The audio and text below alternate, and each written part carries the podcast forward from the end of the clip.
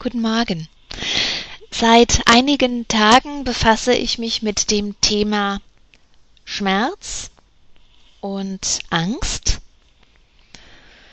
weil ich immer mehr Klienten bekomme, die mir dieses Thema präsentieren. Oder es sind Leute, die ich schon eine Zeit lang coache, wo das jetzt ganz aktuell zum Thema geworden ist, sich mit dem eigenen Schmerz und mit der eigenen Angst zu befassen. Ich habe darüber philosophiert und habe folgende Gedanken dazu. Schmerz ist etwas, was in uns passiert. Wir machen aber gleichzeitig den Fehler und suchen außen eine Antwort auf den inneren Schmerz. Das funktioniert so nicht. Ich muss dazu sagen, ähm, wenn, wenn du dich verletzt und du blutest, du hast eine Wunde und du brauchst ärztliche Betreuung, akute ärztliche Hilfe, dann geh dahin und lass dir bitte, bitte helfen. Gleichzeitig ist es allerdings wichtig, nach innen zu schauen und zu fragen, warum diese Verletzung? Auch wenn es ein Unfall war, warum dieser Unfall? Ich habe mit Rüdiger Dahlke vor einiger Zeit ein sehr interessantes Interview geführt in meiner Radiosendung. Die könnt ihr übrigens ähm, wiederfinden in meinem Radioblog und den Radioblog könnt ihr auf meiner Internetseite finden unter Medien. Und mit Rüdiger habe ich genau über dieses Thema gesprochen, also dass wir tatsächlich Unfälle kreieren und die Ursache auch in uns selber liegt. Was bedeutet das? Wir haben einen Schmerz, weil wir einen Mangel in uns haben. Was machen wir, wenn wir das Gefühl haben, äh, dass in uns ein Mangel herrscht? Wir schauen nach außen und gucken, wie wir diesen Mangel auflösen können. Vielleicht kannst du das nachvollziehen. Man sucht in Außen Hilfe, man geht zu einer Freundin und erzählt irgendetwas, was einem beschäftigt, irgendwelche negativen äh, Dinge, die passiert sind. Oder man äh, sucht äh, außen nach der Ursache, ja, ähm, äh, wegen der Finanzkrise oder wegen meinem Chef oder weil die Mitarbeiter. Na, na, na, na, na, na. Wir schauen also im Außen und versuchen, indem wir das kommunizieren, irgendjemanden in unserem Umfeld zu finden, der Mitgefühl hat.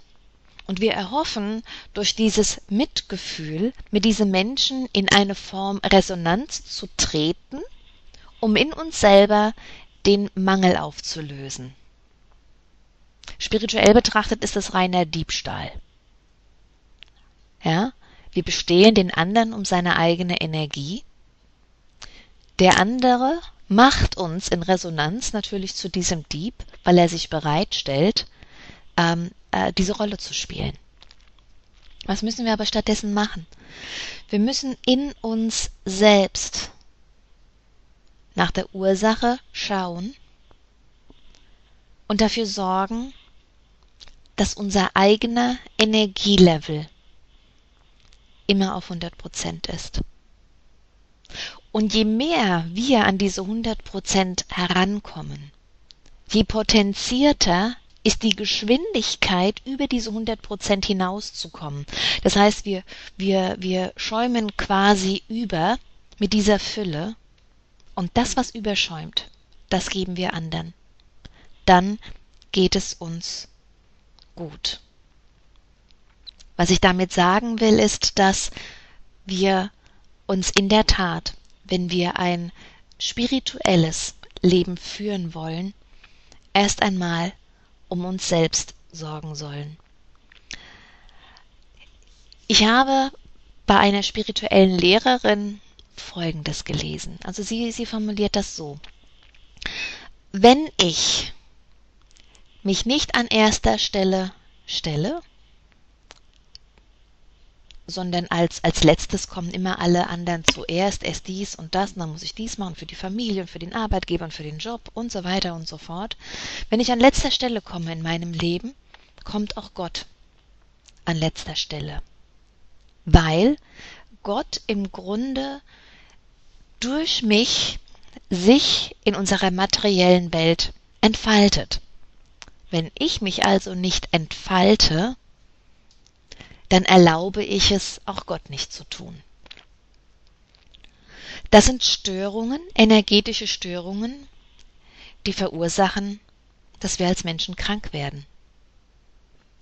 Weil es ähm, in, der, in der göttlichen Ordnung einfach so nicht funktioniert.